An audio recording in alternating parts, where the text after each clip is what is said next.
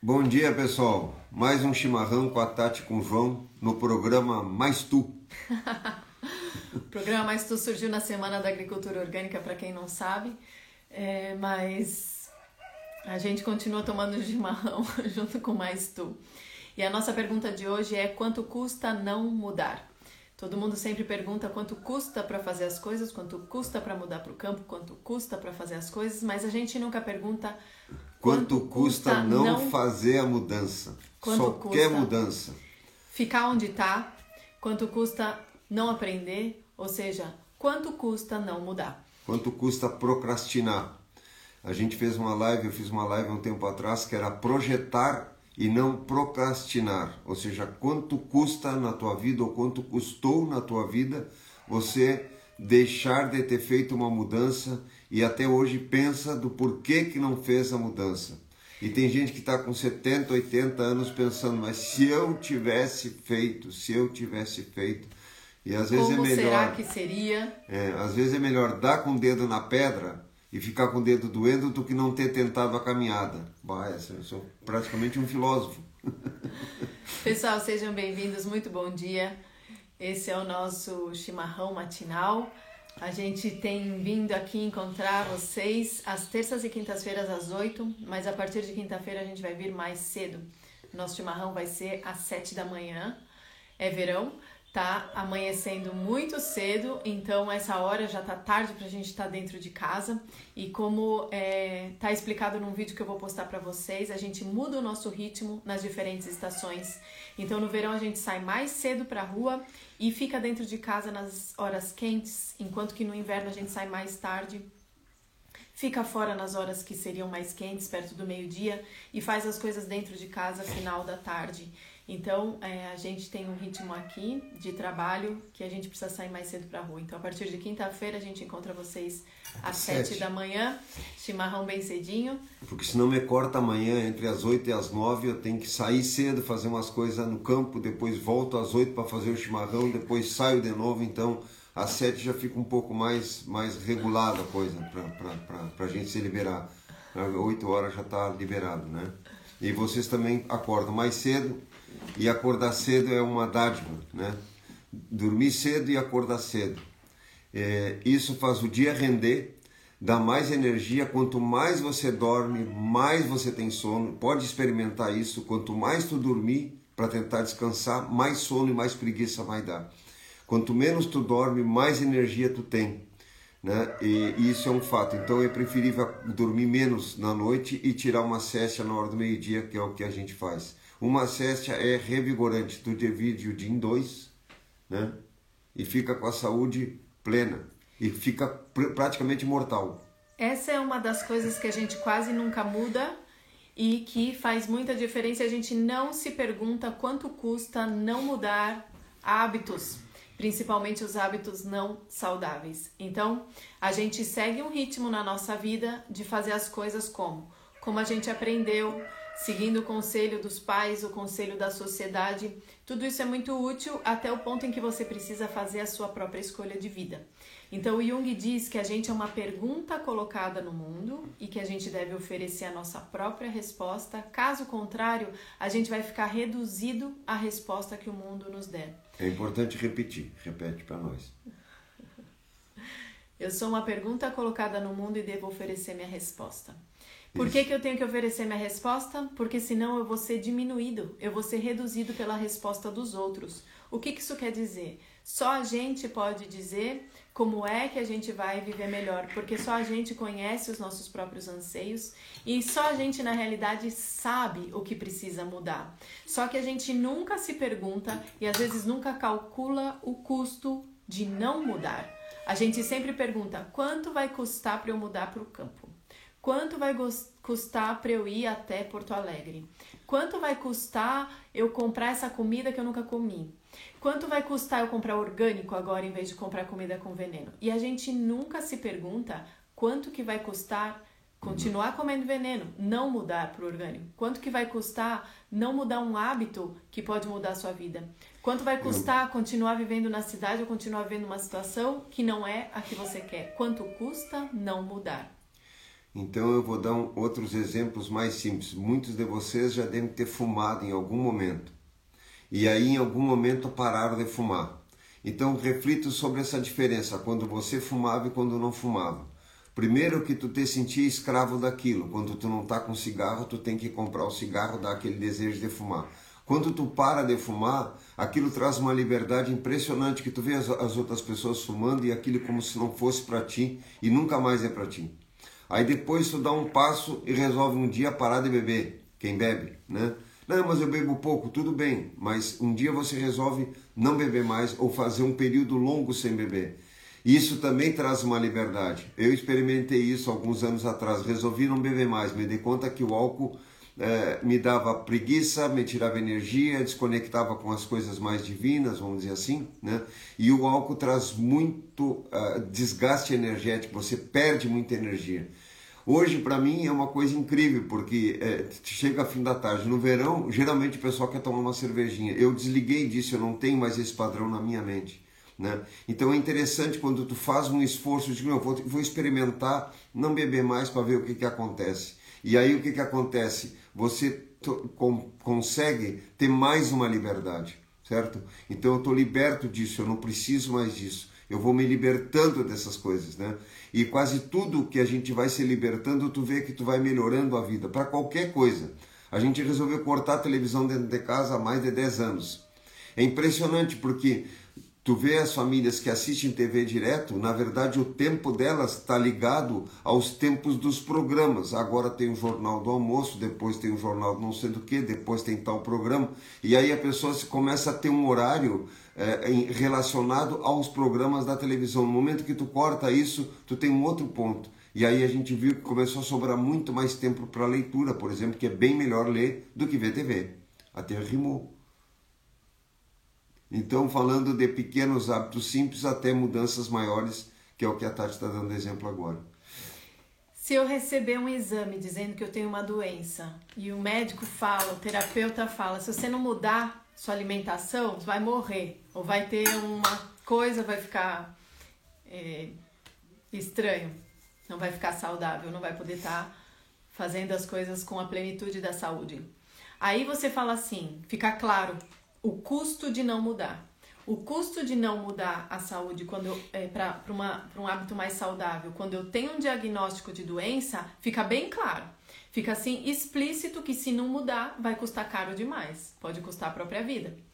E Só mesmo que, assim, às vezes as pessoas não mudam. Mesmo assim, às vezes as Vão pessoas até não morrer. Mudam. Imaginem coisas mais sutis, né? Às vezes, como o João falou agora, vai do, do pequeno à grande uhum. mudança. Imagina aquele pequeno pensamento que mina a nossa energia, imagina aquele pequeno hábito que muda a nossa energia, imagina aquele medo que a gente fica estagnado dele, quanto ele custa e a gente permanece nisso porque a gente não se pergunta quanto custa não mudar. E por que, que a gente não se pergunta isso? Por que, que a gente só pergunta quanto custa? Quanto custa? A gente nunca pergunta quanto não custa. Porque a pergunta quanto custa, ela vem de um lugar de conforto do lugar que você já conhece, daquilo tudo que é familiar para você.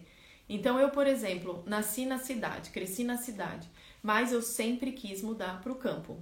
Se eu não tivesse esse anseio de ir para o campo, se eu não tivesse essa vontade da natureza, eu ia estar tá lá na cidade, no lugar onde era confortável para mim, no lugar que era conhecido para mim, onde eu sei fazer as coisas, eu sei andar no metrô. O João, por exemplo, vai para São Paulo, tem que andar no metrô tem que quase que botar uma guia nele, uma coisa, porque ele não entende nada, qual escada rolante que sobe, qual que desce, qual que é a placa.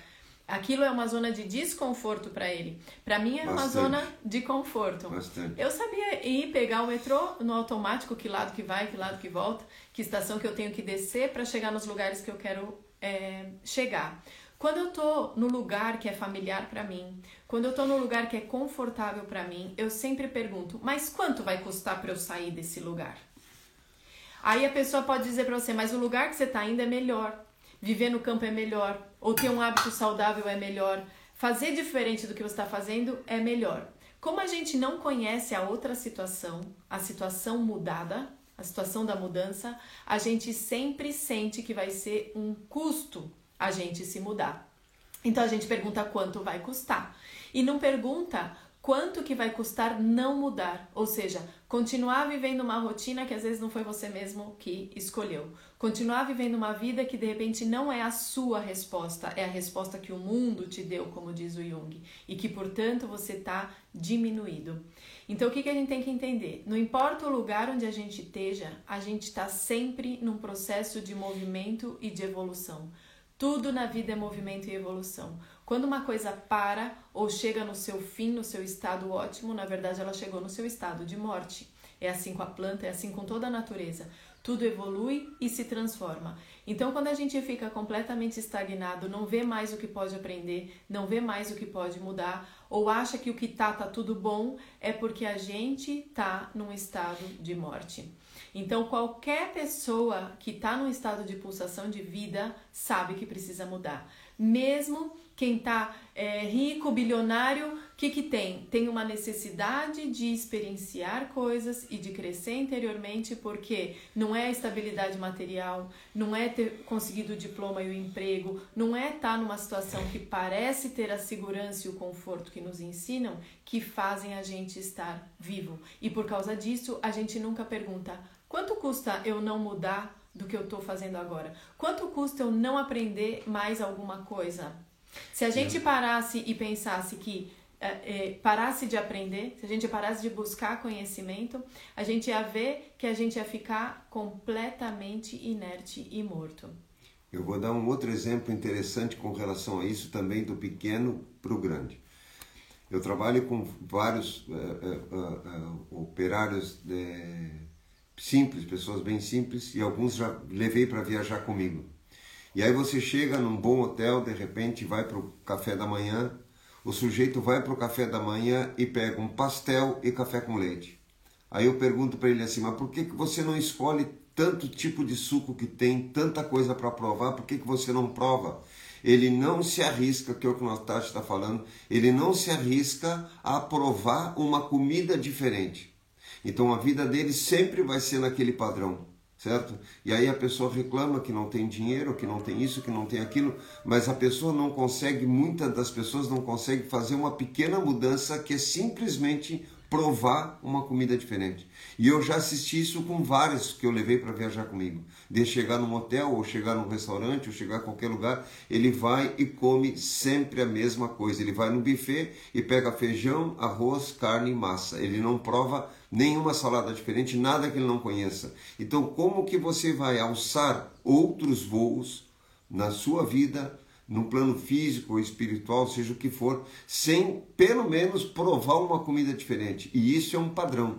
É disso que nós estamos falando. Ou seja, o sujeito faz todo dia de casa para o trabalho, mas ele nunca pega uma rota diferente para olhar uma rua diferente, olhar uma situação diferente, passar ao redor de uma praça e fazer um outro olhar. Então, toda vez que a gente lacra esse pensamento lacra essa forma de vida, você não alça outros voos. E é por isso que algumas pessoas conseguem fazer coisas diversas, diferentes ou inovadoras, né? e outras pessoas não conseguem. Por quê? Porque não conseguem mudar pequenos hábitos. Né?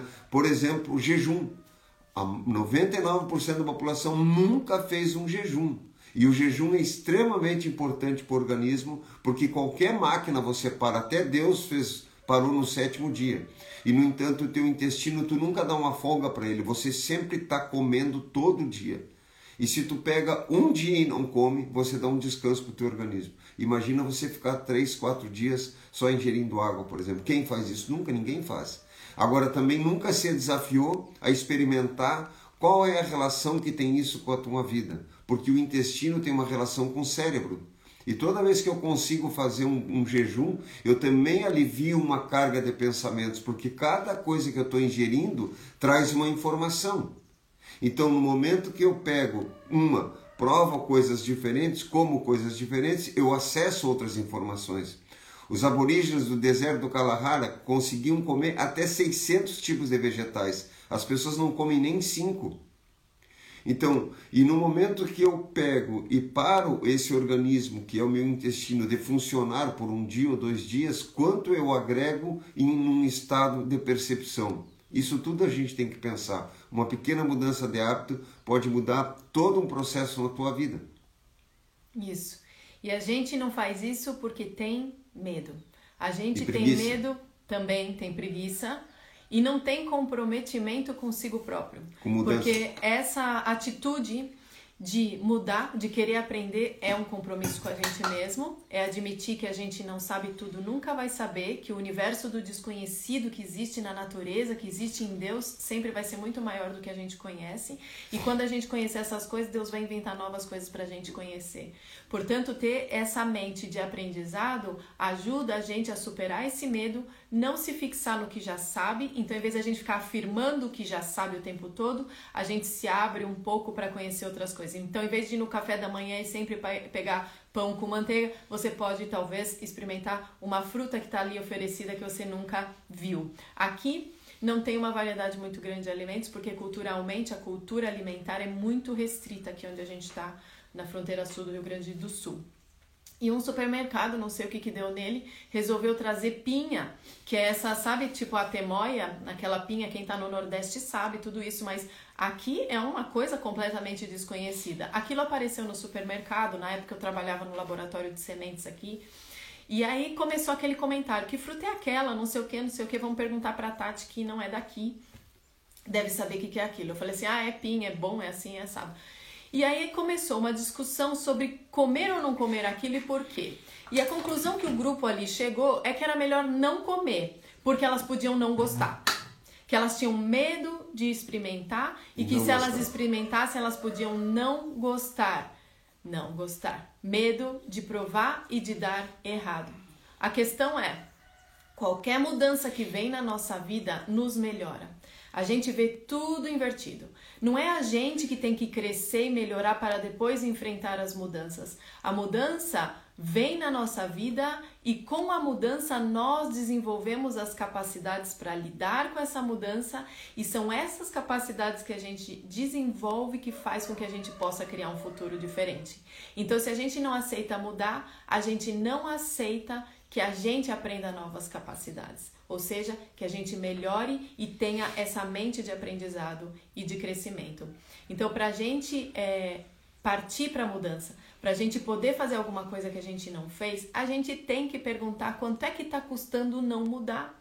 Que é a pergunta que a gente nunca faz por medo. E aí acha que vive uma boa vida, acha que está dando uma resposta para a própria vida, que está tendo uma vida autêntica, mas na verdade está só se fixando no que já sabe, no que já conhece, não está arriscando e nisso o tempo passa. Nisso os dias voam, nisso a vida se vai e a gente não se permite aprender através das mudanças e criar futuros completamente diferentes que às vezes a gente não imaginava como podia viver melhor e nem sabia.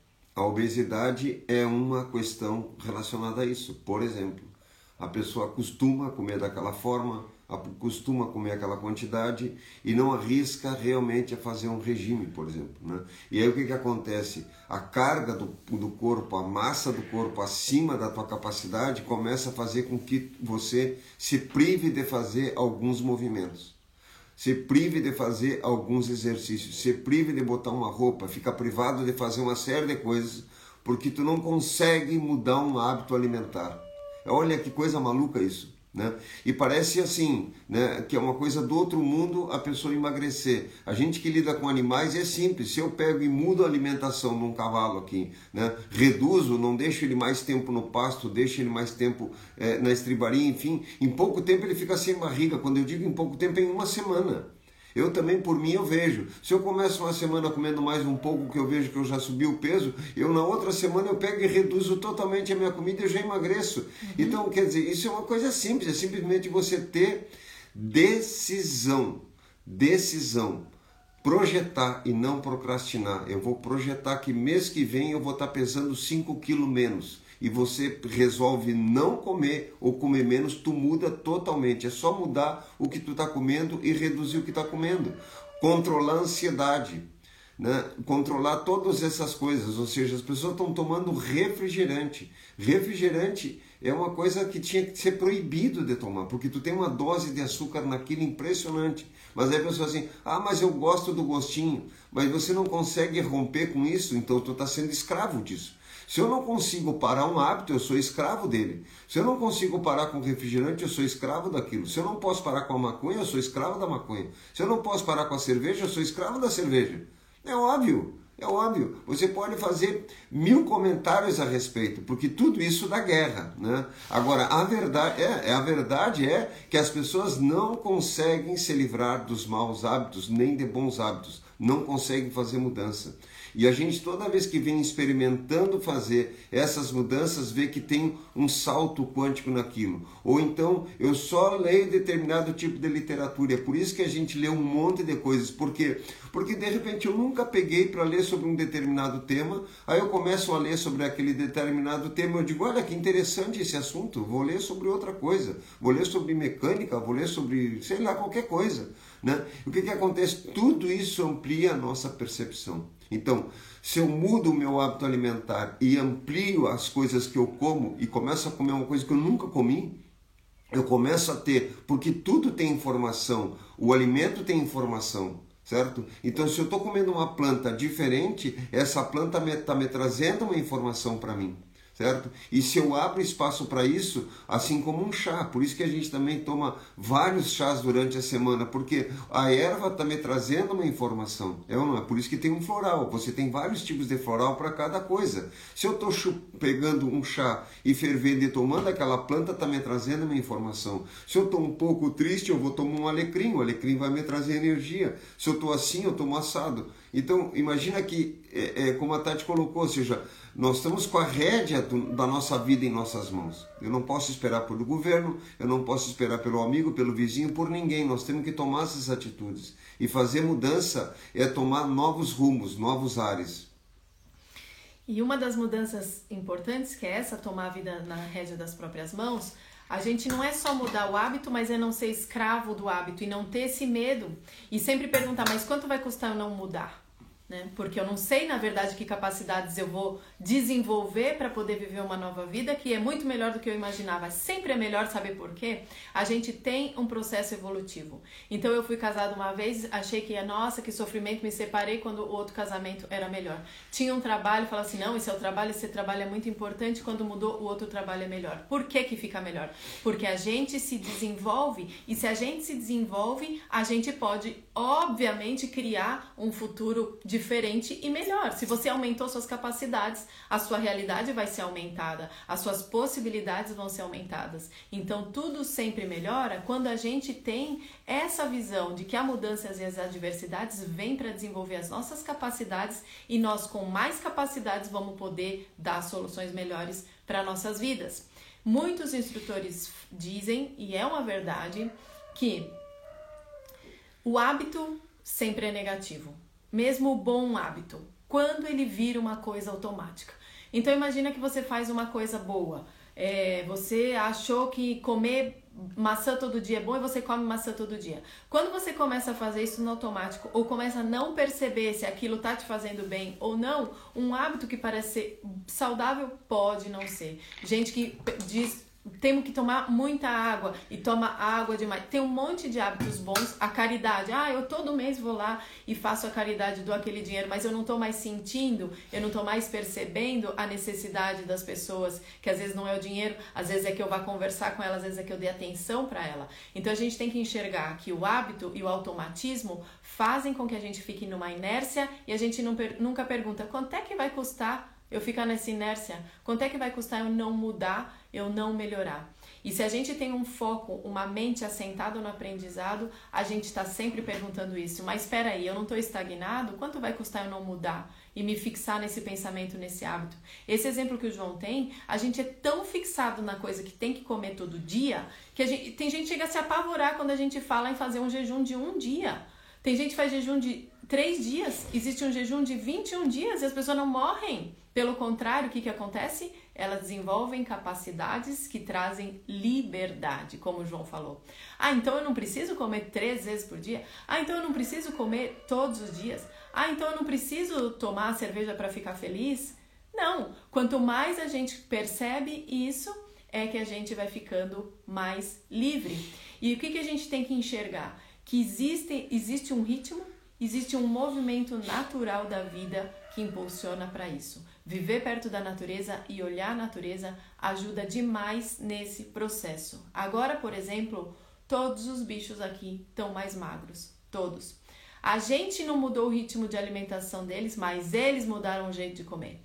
E o gato ficou mais magro, o cachorro ficou mais magro, o cavalo ficou mais magro, porque a gente precisa estar tá mais leve no verão. Então, todo mundo que quer emagrecer no verão para botar biquíni, se fizesse o que o corpo naturalmente diz, ficava. Então, no verão, a gente tem que comer menos. dois terços do que comia no inverno ou menos. Mas o que, que a gente faz? Continua comendo tudo igual, fazendo tudo igual. O que, que a gente está na inércia? A gente não perguntou quanto é que custa não mudar a forma de viver no inverno e no verão. Quanto custa não mudar de uma situação que eu estou insatisfeito para uma que eu pelo menos posso tentar ficar satisfeito? Quanto custa parar de pensar só em segurança e pensar um pouco em se arriscar e se aventurar para viver o que realmente quer viver. Então, no inverno, o que, que acontece? Você come mais para quem está em clima mais frio, porque tem essa coisa de acumular energia. Ou seja, isso está na biologia de todos os seres, não é só nós. Né? Então, tu quer acumular energia né? para poder durante o dia ter calor para manter o teu corpo aquecido. No verão tu tem excesso de calor. Quanto mais alimento eu ingiro, vou ingerir, mais calor eu vou dispersar. Imagina que uma hiena consegue comer de uma vez só 9 quilos de carne. Para o tamanho de uma hiena é um monte, certo? E aí ela tem que botar, deitar com a barriga dentro d'água para reduzir essa, essa, essa entropia, ou seja, a carga de calor que começa a gerar certo? Então, no verão, o que que tu faz? Come menos. Por quê? Porque tu vai sentir menos calor e tu vai ter mais disposição. E é comum as pessoas falarem que estão cansadas, que estão é, com preguiça, que não sei o quê, e boa parte disso é uma.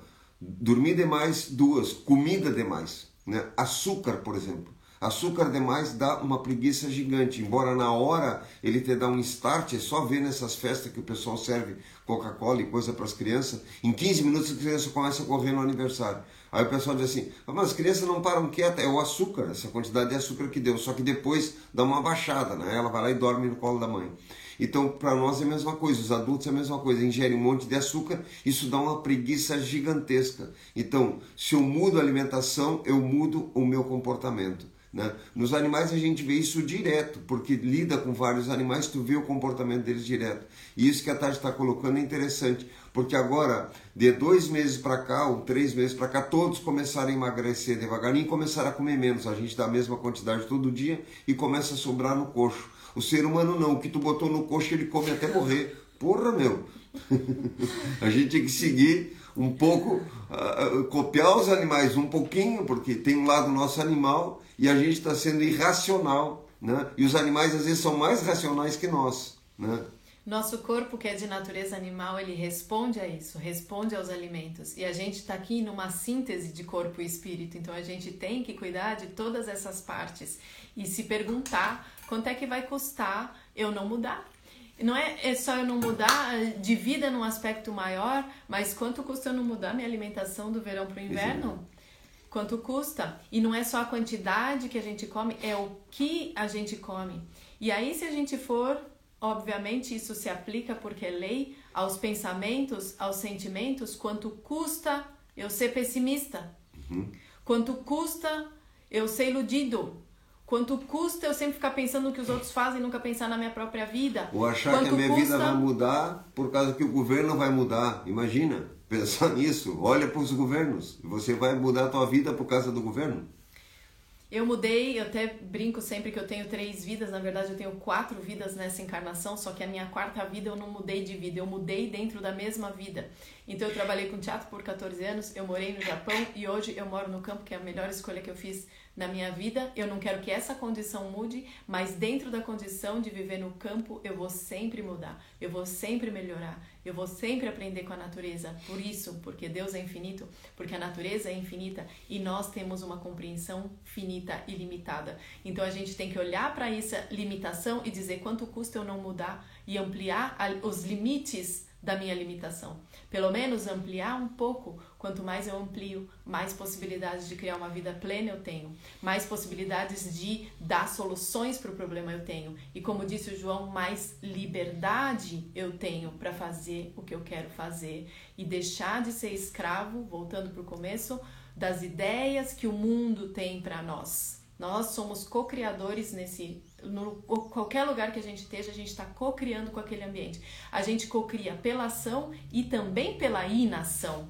Então, se a gente não age, a gente também está criando. Se a gente não muda, a gente também está criando. A gente está criando a mesma coisa que sempre foi. A gente está mantendo a inércia do passado. A gente não está criando futuro. A gente está meio morto no presente e deixando que o futuro seja uma inércia do passado. E tudo é assim. Imagina que você tem dinheiro agora e resolve comprar uma casa na praia. Quem está pensando nisso ou já fez isso, a partir desse momento tu vai ter que passar as férias sempre lá.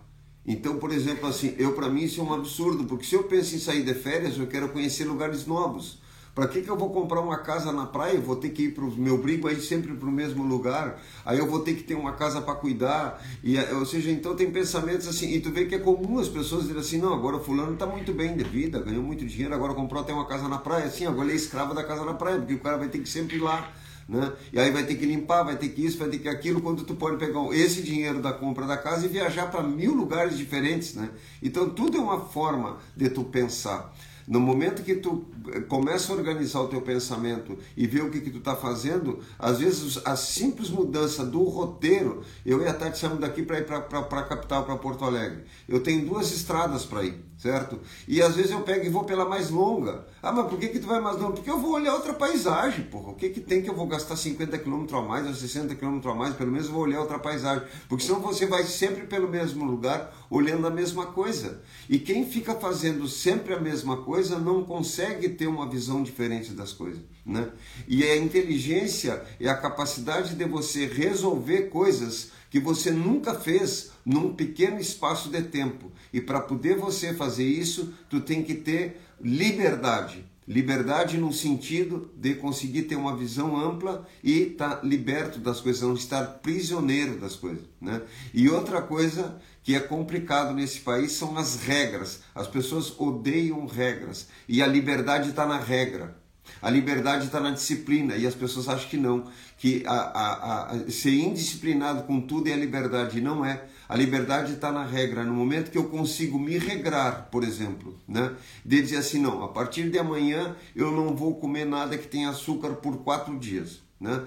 Na outra semana eu vou cortar tal coisa e vou ver o que, que acontece. Pelo menos isso. Pô, o, o, dia, o ano tem 365 dias, você não consegue em três dias mudar um hábito. Dizer assim, não, a partir de tal hora eu vou fazer tal coisa. Experimente, tente, faça uma vida diferente.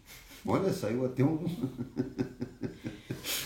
é isso aí, a gente tem que ter mais coragem é, de assumir a própria vida, mais coragem de ter liberdade, porque a gente estava conversando hoje de manhã que verdade e liberdade é coisa que todo mundo quer quando tem fala assim, ai não. Ou seja, a, todo mundo ama a verdade até a gente falar a verdade sobre elas, é. a verdade sobre a nossa vida, até a gente descobrir verdades sobre a gente mesmo que a gente não gosta, aí a gente não quer mais saber da verdade. Então todo mundo gosta da verdade até que a verdade pegue no nosso calo ou nos incomode em algum lugar. E todo mundo quer liberdade, só que quando tem a liberdade não sabe o que fazer com ela. Então a gente tem que deixar de ser hipócrita e não dizer que as mudanças que o mundo melhor, que a nossa vida não pode melhorar por causa de alguma coisa que está acontecendo no mundo, porque é, deu algum problema de alguma coisa, e olhar para si próprio e fazer isso que o Jung falou, dar uma resposta para a própria vida dentro das condições e dos limites que a gente tem. E a liberdade está dentro desses limites, não em, que, em quebrar tudo e, e ficar revoltado, mas em ir compreendendo isso e se alargando de dentro para fora e ganhando as uhum. liberdades interiores para poder ir vivendo nesse mundo. E como o João falou, a disciplina, o regramento é o que mais nos ajuda, porque a gente está precisando muito mais cortar excesso do que ter mais coisas ainda, mais informações ainda. E a gente precisa se perguntar isso: quanto custa não fazer essas mudanças? quanto custa continuar na inércia da nossa vida sem dar respostas autênticas para o que a gente quer. E vocês querem ver uma coisa? A gente está num ponto que as pessoas reagem com tudo, qualquer coisa as pessoas reagem.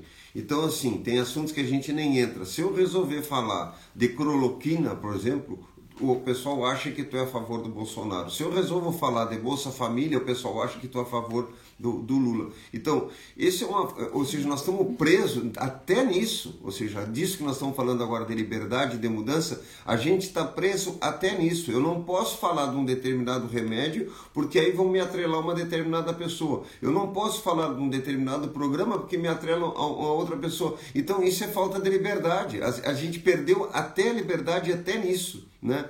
Então nem dá para discutir um assunto, por exemplo, com relação ao vírus e toda essa loucura que está acontecendo, porque qualquer frase que você coloque com relação a isso, a pessoa já quer te enquadrar se você é contra ou a favor isso ou a favor aquilo. Eu não sou contra ou a favor isso ou a favor aquilo. Eu acho que todo mundo tem alguma coisa boa e alguma coisa ruim. Agora, o que é triste é a gente não poder entrar em determinados temas com as pessoas ou conversar determinadas coisas porque as pessoas já querem botar um rótulo em você. E infelizmente. Então, assim é que a gente está vivendo. Por quê? Porque nós estamos prisioneiros das questões todas. Ou seja, a gente criou um ponto onde a gente ficou prisioneiro de uma série de coisas. A gente está escravo de uma série de coisas, infelizmente. Então a gente teria que realmente começar a repensar nossas ações e as nossas atitudes para poder ter liberdade para poder interagir com as pessoas. Por quê? Porque um, teve uma máxima do Fórum Social Mundial, eu participei de vários fóruns, fui coordenador da bioconstrução do Fórum Social 2005, que foi um fórum bem, bem grande, né? E, e a máxima do fórum era a, a, a, a, esqueci a máxima. Um outro mundo é possível, né? Ou seja, e eu fui no exército na época pedir um apoio da, dos militares para ajudar na bioconstrução. E eu estava trabalhando com um grupo do MST, um grupo dos atingidos por barragem, um grupo atingido por raio, tinha só os atingidos. Né? E eu fui lá no exército, porque eu queria um pouco de ordem na coisa. Cheguei falei com o general, eu digo, olha, eu preciso de um grupo de militares para me ajudar na bioconstrução. E o general disse assim para mim: Ah, mas eu acho que o chefe do Estado-Maior não vai liberar, né? Porque é um movimento de esquerda, tu vê, eu acho que não sei que, não sei quanto. E eu, dentro do exército, conversando com ele numa reunião, e eu digo assim: Olha, general, é o seguinte, a máxima do fórum é um outro mundo é possível. Eu, para mim, um outro mundo é possível com todo mundo, ou seja, esquerda, direita, para trás, para frente. Aí eu brinquei com ele. E eu hoje não sou nem de esquerda nem de direita, eu estou tentando andar para frente. E nos últimos anos eu estou tentando andar para cima para ver se eu chego no céu melhorzinho, né? Porque né, é, a gente também tem que chegar lá, não podemos chegar lá com muito problema, temos que chegar lá com menos problemas. Então chega lá o São Pedro assim, o que que tu fez? Ah, eu não fiz nada, só fiz festa. Não, tu tinha que ter feito alguma coisa, pô. Né? Então, eu disse isso pro general e ele ficou rindo. Ele disse: Eu te ligo em dois dias. Em dois dias ele me ligou. Olha, rapaz, tu me convenceu, vou ter conseguido 10 soldados. Né? E assim surgiu a história toda do exército trabalhar no fórum, que o pessoal achou que fosse uma coisa de uma reunião em Brasília. Não, fui eu que fui. Né, na, na, na, falar com o general e fiz essa proposta para ele. Por quê? Porque eu estou liberto, eu tenho liberdade para poder pensar que eu posso pegar o pessoal do exército e trabalhar junto com o MST. Por que, que não? Hoje o cara é filho do assentado, amanhã ele é militar. Hoje, hoje o cara é militar, tem um filho, pode ser assentado amanhã. Então, que mudança tem uma farda? Porra, nós temos que sair disso. Senão nós vamos entrar em guerra, uma guerra civil. Os Estados Unidos matou mais irmãos dentro do próprio país do que em todas as guerras que eles fizeram, guerreando o sul com o norte, porque um é a favor dos negros, outro é contra. Porra, nós temos que dar um passo à frente disso tudo. É demais. Nós estamos criando atrito na internet o dia inteiro por tudo que é coisa. Se você fala uma coisa, o outro já briga porque não sei do que, porque tu fala não sei o que, porque o outro é feminista, porque o outro não sei o que.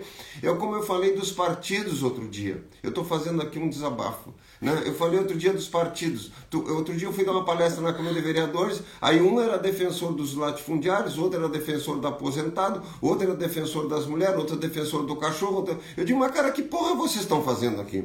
Ou seja, então é um monte de partidos, é um monte de partes, mas, ou seja, a população é uma coisa inteira, ou seja, a prefeitura é uma coisa inteira. E nós estamos discutindo partes, e cada ano que passa surge um partido novo, e nós temos que sustentar isso.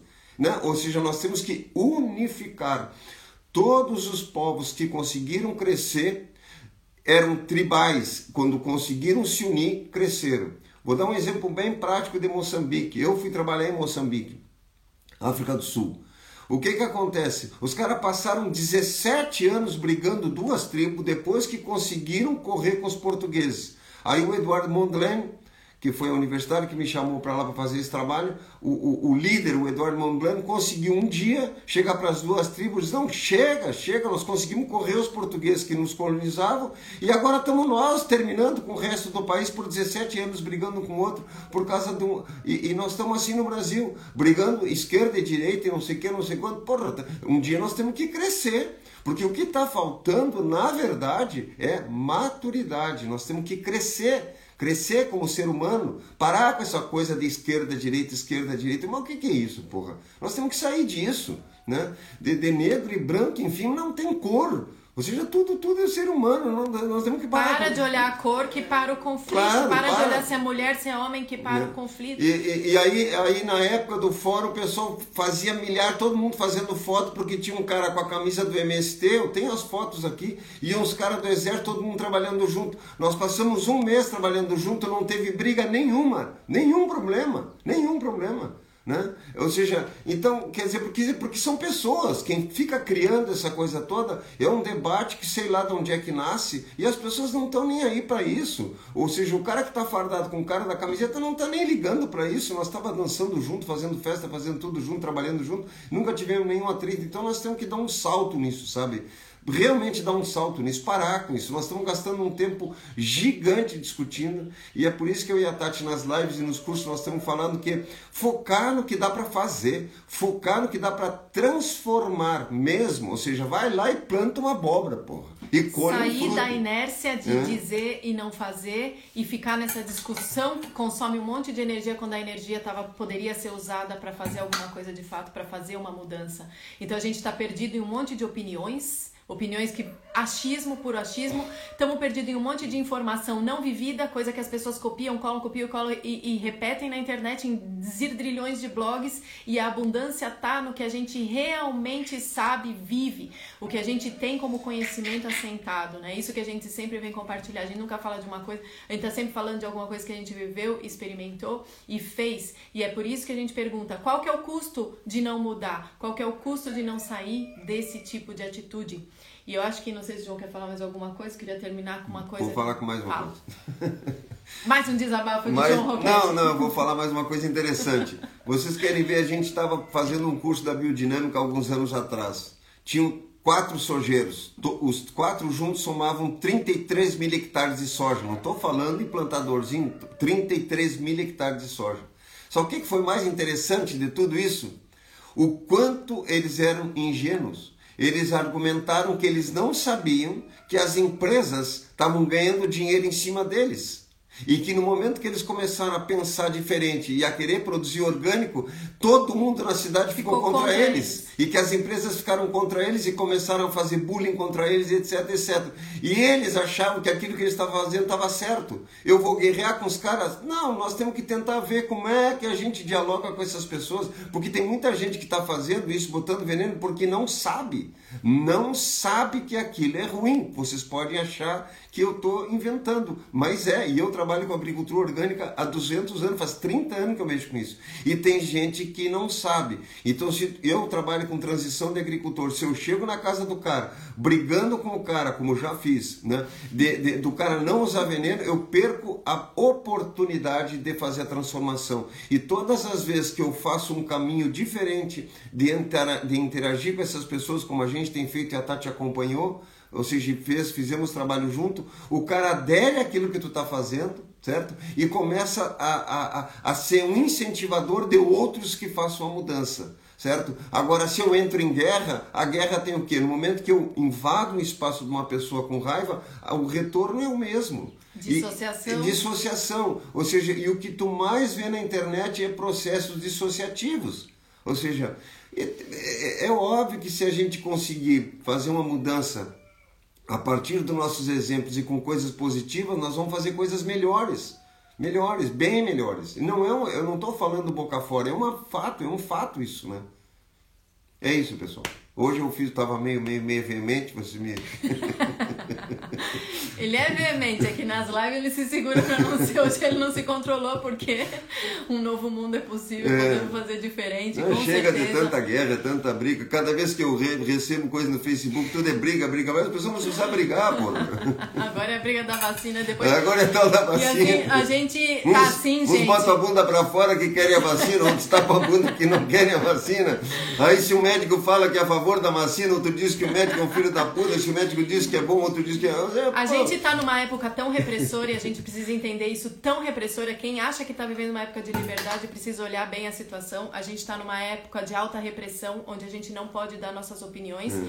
E o resultado disso, por mais que tenham 10 mil elementos que a gente pode contar, a força por trás desse isolamento, desse lockdown, de tudo isso, é a nossa própria repressão. A gente tem uma repressão interna com a gente mesmo, que a gente começou a colocar em cima do outro, as pessoas não podem falar, não pode dizer, não pode ter opinião, não pode fazer essas, as, o que elas estão sentindo de fazer, por mais que esteja errado, porque a gente está reprimindo, a gente está apertando e temos que entender o quê? Que as pessoas estão fazendo o melhor que elas podem. É como o João falou, eles não sabiam. Eu vi adolescentes de 18 anos entrarem na agronomia comigo, eu já fiz a segunda faculdade mais velha, e no final dos cinco anos eles tinham a convicção de que não era possível produzir orgânico. No primeiro ano eles não sabiam, eles não sabiam nada. Produz com veneno, produz sem, não sei. Tenho 18 anos, estou entrando na faculdade de agronomia. No quinto ano eles estavam convictos. Não é possível produzir com veneno. Por quê? Porque eles tiveram toda uma educação por cinco anos dizendo como eram as coisas. Então, se a gente não perguntar quanto custa não mudar, se a gente não der a nossa resposta para o mundo, se a gente não procurar ser o que a gente é e falar das nossas próprias experiências, a gente não está colaborando com esse grupo. E o resultado é que a gente tá todo mundo, cada um agora trancado em casa. A gente não pode se relacionar e quando a gente vai para a internet e vai fazer essa guerra, como o João falou, defendendo uma parte e não buscando ter uma visão mais integral de processo. Quanto vai custar, gente, a gente não mudar dessa postura? Então, para vocês terem ver o quanto a gente está prisioneiro disso, achando que está com liberdade, vou dar um outro exemplo. Você pega um pesquisador sério de uma determinada área que diz, por exemplo, que a vacina é boa. Aí todo mundo que é contra a vacina diz que o cara é um idiota. Aí tu pega um outro cientista que pega e diz que a vacina não presta. Aí aquelas pessoas que acham que é bom se vacinar, acham que aquele cara. Então, ou seja, qual é o ponto de medida do, da tua opinião com relação a isso, né? Porque você tem conhecimento sobre isso, né? Por exemplo, eu nunca me vacino para nada. Nunca tomei vacina para gripe, nunca tomei vacina para nada e não vou tomar essa vacina. Isso não quer dizer que eu sou a favor ou contra fulano ou beltrano, porque eu nunca me vacino, ponto. Certo? Então, assim, ou seja, a gente tem que ter pelo menos um, um, um, um sentido com relação às coisas, porque senão isso é mediocridade. Se a gente não está conseguindo levar a sério alguém que tem uma pesquisa sobre uma coisa, está sendo medíocre para um lado ou para o outro. Não estou defendendo algo para um lado ou para o outro, não importa certo? Agora, agora o que virou, tudo vira discussão políticas e de uma política absurda, absurda, nessa coisa de esquerda e de direita, etc, etc. Então nós temos que passar dessa fase, tipo assim, que nem esses jogos que tem, né, que o pessoal diz, não, agora passou de fase. nós temos que passar dessa fase, sabe? Entrar numa outra fase, porque senão o risco de nós entrar numa guerra civil é um absurdo. Imagina nós se matamos contra os outros por causa de uma opinião. É que nem jogo de futebol, um torce por um time, outro torce por outro, mas pelo amor de Deus, Pedro, né? Eu, eu, eu, bom, Encerro aqui. já falei. Mas... Nossa ideia era falar meia hora, a gente já consegue, já viu? Né? E se deixar, continua, porque tem mais um monte de exemplos para dar, mais um monte de pessoas para citar. E, mas a nossa ideia é fazer um chimarrão mais curto, principalmente quando começa mais tarde, assim. Então a gente vai começar na quinta-feira às sete, da manhã. Pessoal. Isso, sete da manhã. Vamos fazer um pouco mais cedo, a gente acorda bem mais cedo que isso, mas eu sei que às vezes para algumas. Nós vamos cinco, puxando, cinco cada horas. mês a gente puxa uma hora, mês que vem vai ser às seis da manhã, vamos ver. Ah, e experimente e... acordar antes do sol nascer. Pelo menos dois dias, um dia na semana, um dia na semana só. Experimente acordar antes do sol nascer, certo? Só isso. Agora tente assim, bom, a partir dessa semana, um dia nem que seja, eu vou acordar antes do sol nascer. Experimente isso para vocês verem o quanto muda na tua vida. Certo? Experimenta fazer um dia de jejum. Isso. Experimenta comer só duas vezes por semana. Experimenta pensar diferente, que a gente pode realmente fazer um mundo diferente, um mundo novo. É possível se a gente começar a partir da gente mesmo. A gente muda o mundo mudando a gente mesmo, gente. O caminho de mudança é o nosso epicentro, é a nossa área de poder, a nossa área de ação, que são as coisas que a gente pensa, sente e faz. E quando tudo isso está alinhado e tem um significado, isso tem um efeito transformador. E eu queria terminar lembrando que o Dalai Lama fala pra gente, é, pra humanidade, né? Que a gente, uma vez por ano, fosse para um lugar diferente, conhecesse um lugar diferente, né? Hum. Então vamos deixar essa, essa, lembrar dessa deixa dele Vamos, vamos ir para um lugar, vamos ir para um lugar diferente na nossa mente. Vamos tentar sentir diferente, vamos tentar fazer diferente, nem que seja para experimentar e dizer que não é o que quer, mas sair da inércia, sair desse lugar de estagnação que é um lugar de morte. Vou dar uma dica ecológica, pessoal, deste filósofo que vos fala. Se você come menos, caga menos, obviamente polui menos. Pronto, uma boa essa. Viu, pessoal? Não vão esquecer disso. Quem quiser usar esse, essa justificativa, porque a gente se justifica mentalmente para fazer as coisas. Então, quem quiser, João tá dando uma dica aí. É, preciosa é... ou não, para um serve e outro não. A pois, gente pega o que serve e o que não serve esquece. É que eu estava muito veemente e resolvi encerrar com uma brincadeira. Gente, tá muito bem. obrigado. Sete horas na próxima, então. Não esqueçam de perguntar quanto é que custa não mudar, quanto é que custa ficar fazendo as coisas que a gente sabe que não deve fazer. Quanto é que custa ficar na estagnação? Vale a pena fazer essa pergunta e descobrir a resposta.